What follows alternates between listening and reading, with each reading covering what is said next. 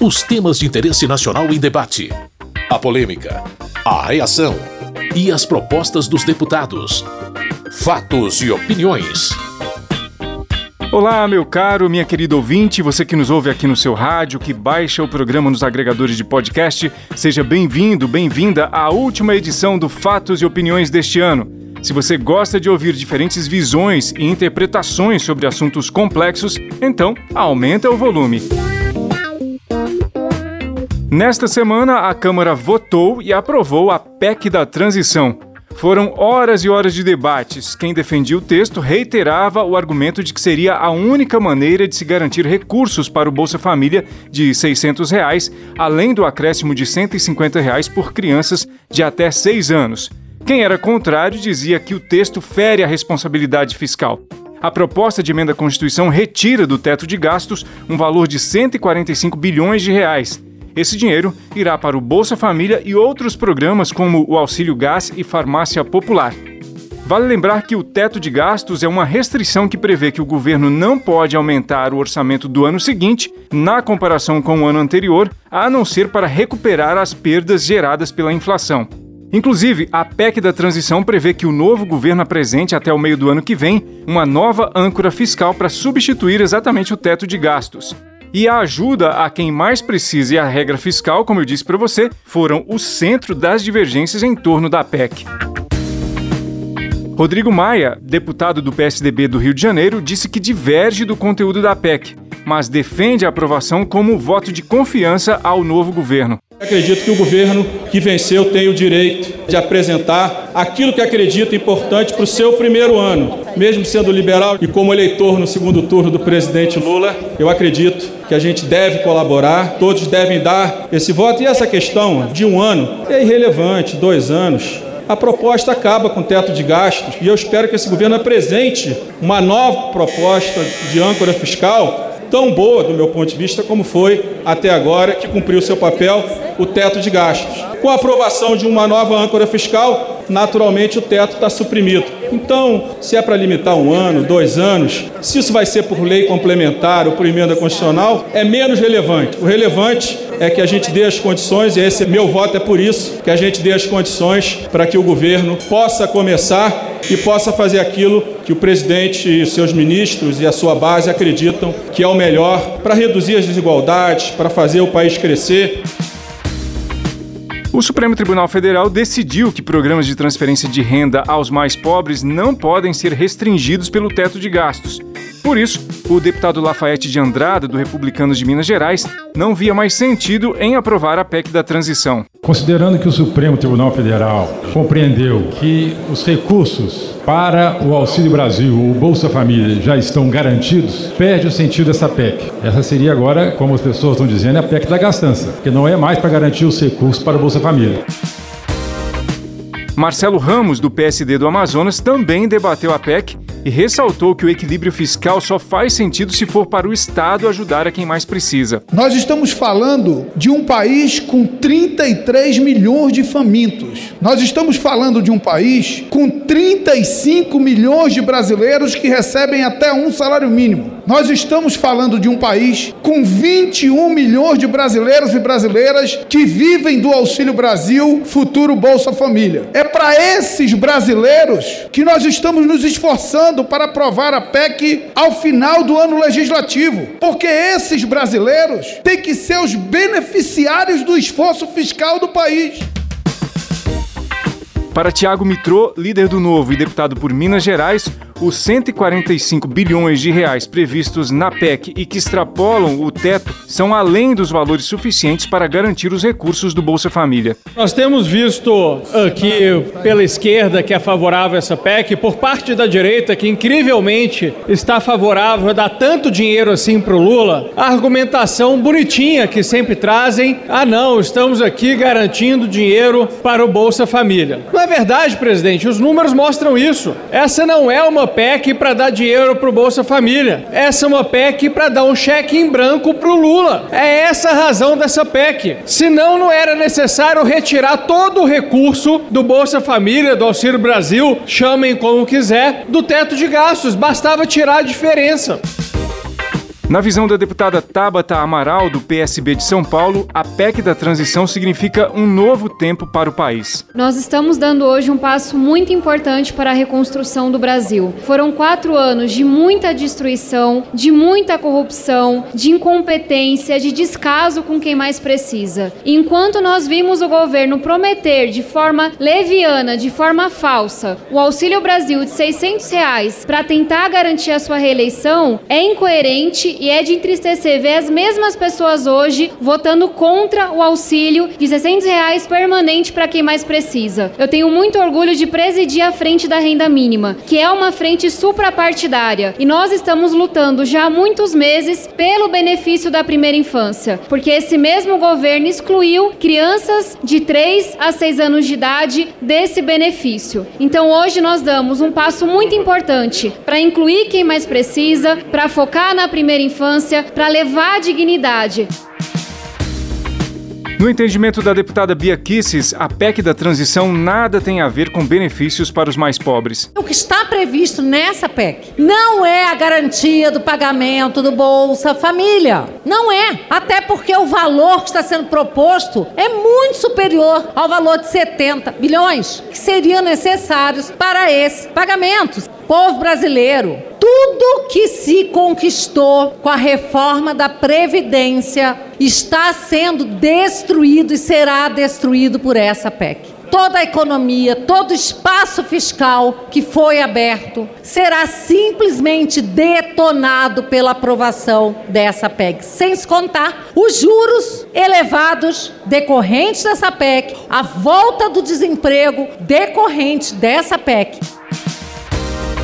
Ao discursar sobre essa proposta, Marília Arraes, do Solidariedade de Pernambuco, cobrou coerência na argumentação. Claro que o debate político, a exposição de ideias, o confronto faz parte da natureza dessa casa. Mas a reconstrução do Brasil tem que ser a prioridade de todos nós. Há menos de seis meses fizemos esse debate e expusemos a intenção eleitoreira de Bolsonaro com a votação do auxílio, mas ainda assim votamos pelo povo mais pobre do Brasil. E dessa maneira, agora, nós estamos clamando pela reconstrução do nosso país, a começar de baixo para cima. Por isso, o Solidariedade vota sim para a reconstrução do nosso país, para a diminuição das desigualdades, para que o povo pobre volte ao orçamento da República.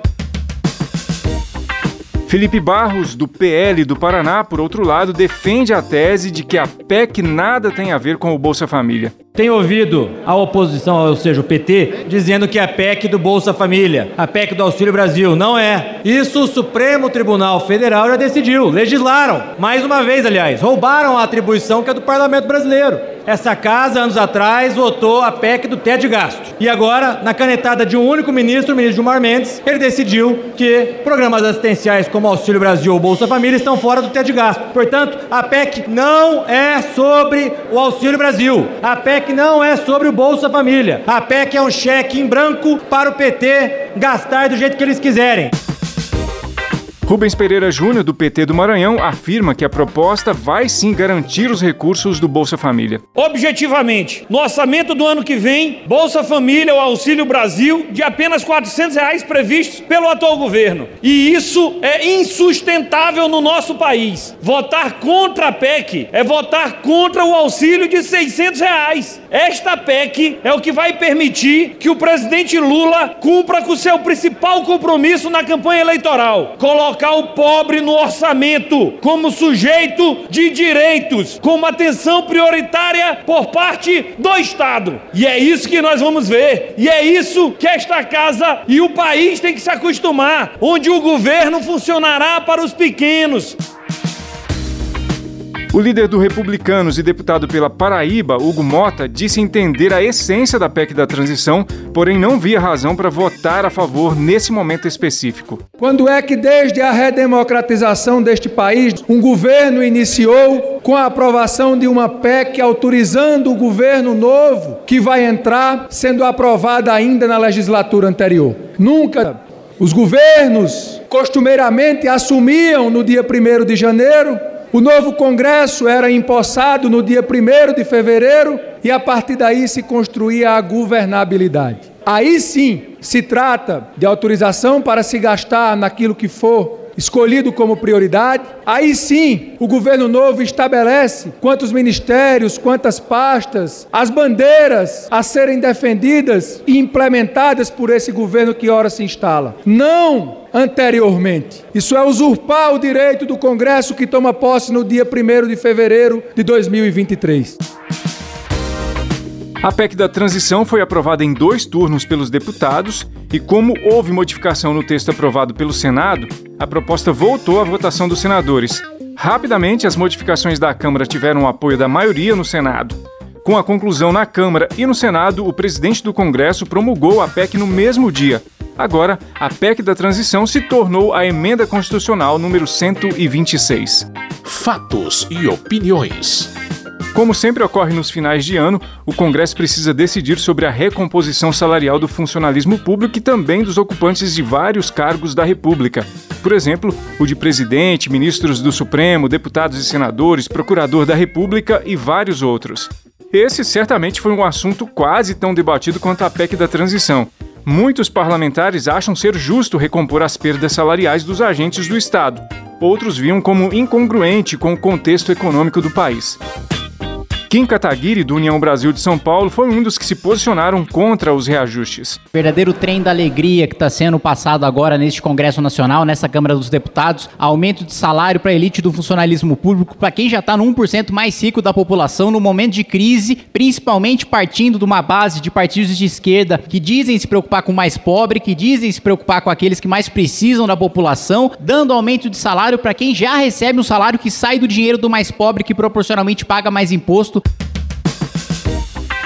na opinião da deputada por São Paulo e líder do PSOL, Sâmia Bonfim, a defasagem salarial do funcionalismo público é muito grande e precisa haver correção. Nós somos favoráveis ao reajuste de todos os servidores e servidoras brasileiras, porque são trabalhadores, merecem respeito e há muitos anos não tem reajuste salarial. Na verdade, a bancada que se coloca contra esse direito diz que é em nome da defesa dos mais pobres, mas eu me pergunto por que é que estão tão contra, por exemplo, a PEC que vai garantir 600 reais para os famintos desse país poder ter o mínimo de dignidade e mais 150 reais para aquelas que, famílias que que têm crianças de até seis anos. Por que é que foram contra, por exemplo, a garantia da PEC que estabelece o piso salarial para a enfermagem? Não. Não se trata de ser contra a elite, porque se fosse, não defenderiam banqueiro como fazem aqui.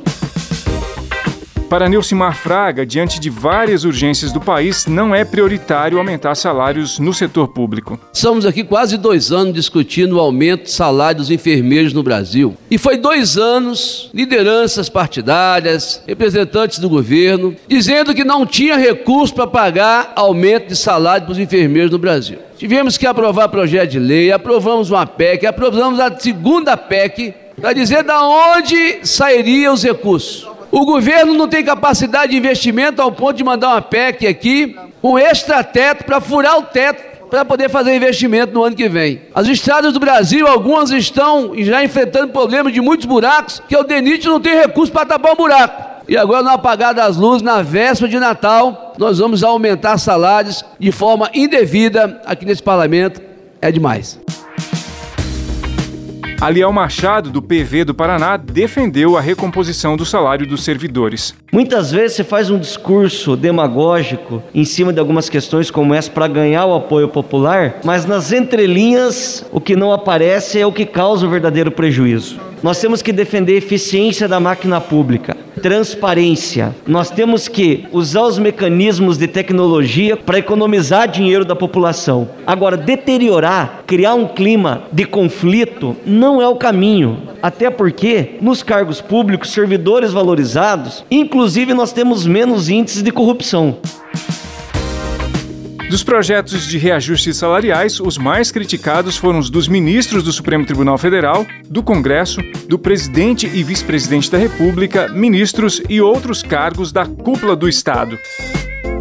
Túlio Gadelha, da Rede de Pernambuco, entende que essa discussão não é prioritária diante das necessidades do povo brasileiro. Eu queria que a gente fizesse uma reflexão qual é a mensagem que o parlamento passa para a sociedade. Não se trata de demagogia, se trata de prioridades. E aqui a gente está discutindo essas prioridades há muito tempo. Por isso, sobre essa matéria, a orientação é não do nosso partido. A gente pede para que o parlamento tenha essa compreensão. A gente precisa dialogar mais com a sociedade se a gente quiser estar mais próximo da população brasileira. E para dialogar com a sociedade passa por votar em projetos que sejam prioritários para a sociedade brasileira. Por isso, nossa orientação foi o voto não.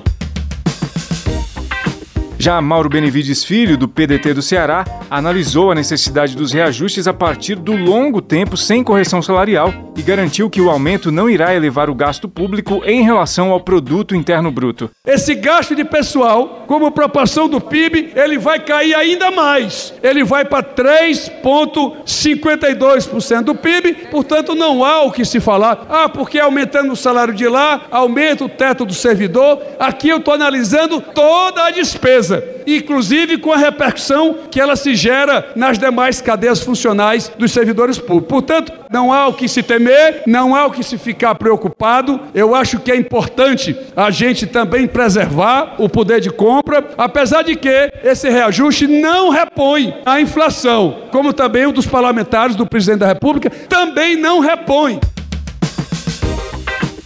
Após dois dias de debates sobre esses assuntos, os projetos de reajustes salariais do funcionalismo público federal e dos cargos da cúpula da República foram aprovados e enviados ao Senado Federal, que também aprovou as propostas. Os projetos de leis de aumentos dos salários foram enviados à sanção do presidente da República, com exceção dos reajustes do presidente, vice-presidente, ministros, deputados federais e senadores, que já são lei após terem sido aprovados na Câmara e no Senado porque esses projetos são de decreto legislativo. É isso. Essa foi a última edição do Fatos e Opiniões de 2022. No ano que vem, com a nova legislatura e a retomada das sessões, a gente retorna para trazer a você os debates mais intensos do plenário da Câmara. E especificamente sobre essa última semana de trabalhos, para saber mais a respeito dos debates e votações, acesse o site www.câmara.leg.br. A sonorização do Fatos e Opiniões é de Tony Ribeiro. Muito obrigado por sua audiência. Tenha um ótimo Natal, muito sucesso em 2023. Tudo de bom para você e até breve. Fatos e opiniões. Os temas de interesse nacional em debate. A polêmica, a reação e as propostas dos deputados. Produção e apresentação: Carlos Oliveira.